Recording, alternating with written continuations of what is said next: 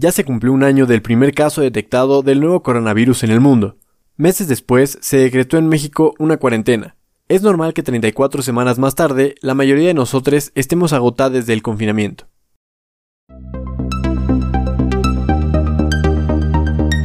Tu espacio podcast, Ciencia en Minutos.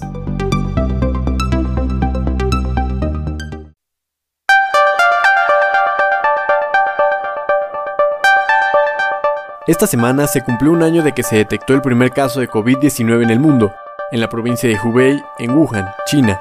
En México, el 23 de marzo dio inicio la Jornada Nacional de Sana Distancia que llevó al confinamiento de la mayor parte de la población y al cierre de actividades no esenciales. Se esperaba que la cuarentena durara aproximadamente un mes. Por supuesto que fuimos bastante optimistas al respecto. Han pasado más de 240 días y el número de contagios sigue en aumento. Luego de meses de lidiar con las consecuencias del COVID-19, muchas personas padecen de algo conocido como la fatiga pandémica y es completamente normal, pero es muy importante mantener el rumbo para realmente frenar la propagación del virus. Vamos por partes. ¿Qué es la fatiga pandémica? De acuerdo con la Universidad de California en Los Ángeles, es una sensación de agotamiento muy real que surge de los efectos del nuevo coronavirus en nuestras vidas, desde los confinamientos forzosos hasta el miedo a contagiarnos o la incertidumbre laboral y educativa. Esta fatiga puede deberse a una serie de emociones intensas que agotan nuestra energía, como temor, ansiedad, soledad y desesperación. ¿Cómo puedo saber si yo padezco fatiga pandémica? Además del cansancio interno como signo distintivo, puedes sentirte indefenso o indefensa, puedes sentir tristeza, preocupación, frustración, irritabilidad y puedes notar que comes o duermes más de lo habitual, tienes problemas para concentrarte, sientes nervios, sientes falta de motivación, constantemente discutes con las personas que te rodean o te apartas de ellas. ¿Cómo puedo hacer frente a la fatiga pandémica? La propia Universidad de California en Los Ángeles comparte 7 consejos para afrontar esta condición y te los enlisto a continuación.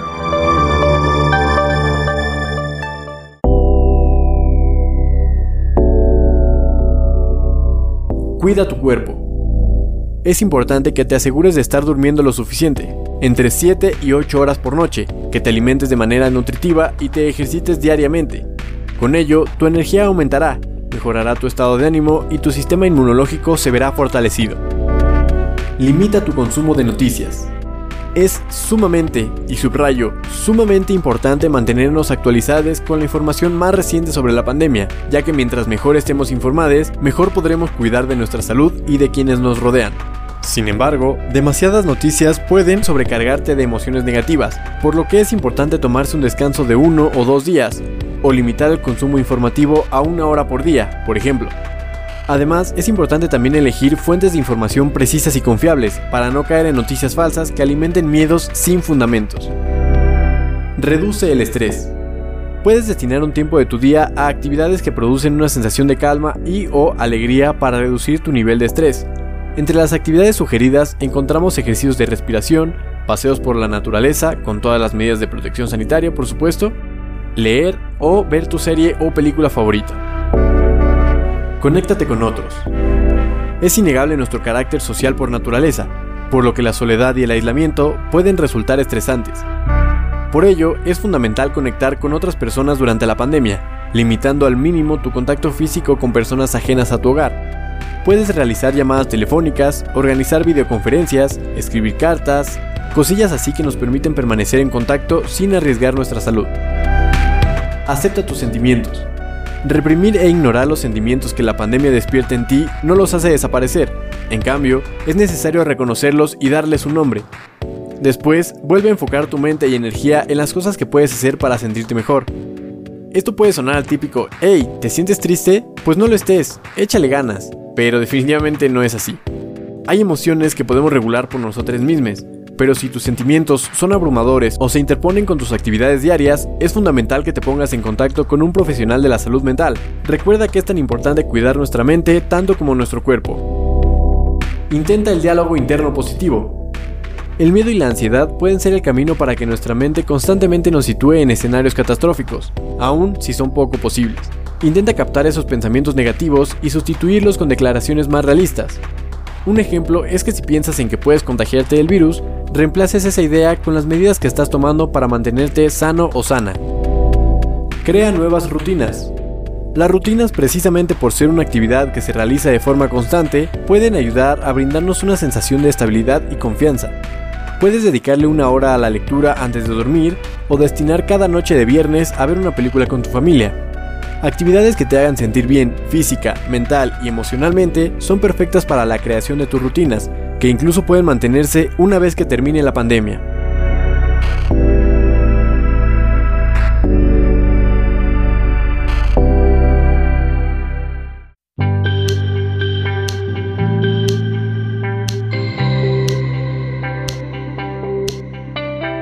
Estos fueron algunos consejos que la División de Salud de la Universidad de California en Los Ángeles compartieron para lidiar con la fatiga pandémica.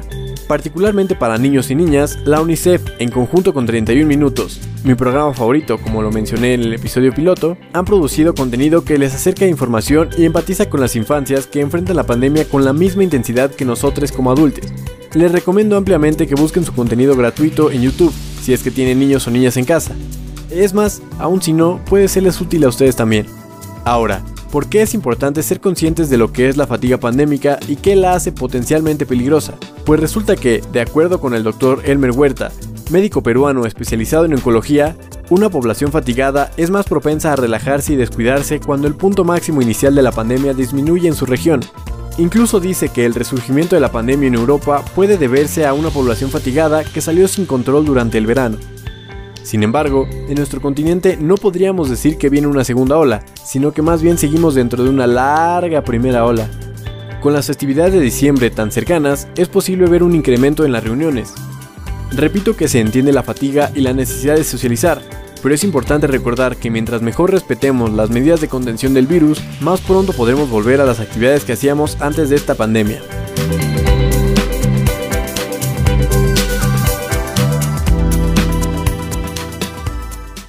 Antes de despedirme, me encantaría cerrar este episodio con una canción firmada por La Corchetis, un personaje de 31 minutos en colaboración con UNICEF, que nos recuerda que por muy incierto que se vea el futuro ante la pandemia, el invierno siempre tiene un final y mañana será primavera. Mi nombre es Andrés Velázquez, te agradezco por estar aquí una vez más y nos escuchamos en el próximo episodio de Tu Espacio.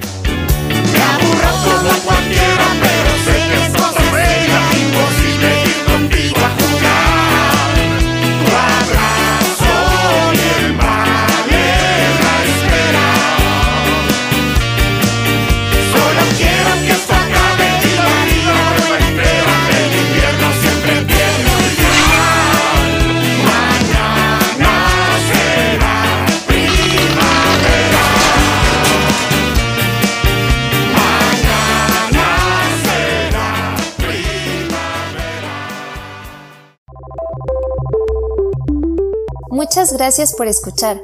Si estás disfrutando del podcast, compártelo y síguenos para que no te pierdas el próximo episodio. Puedes compartir tus preguntas y comentarios en arroba tu espacio-pod en Twitter y arroba espacio-ciencia en Instagram.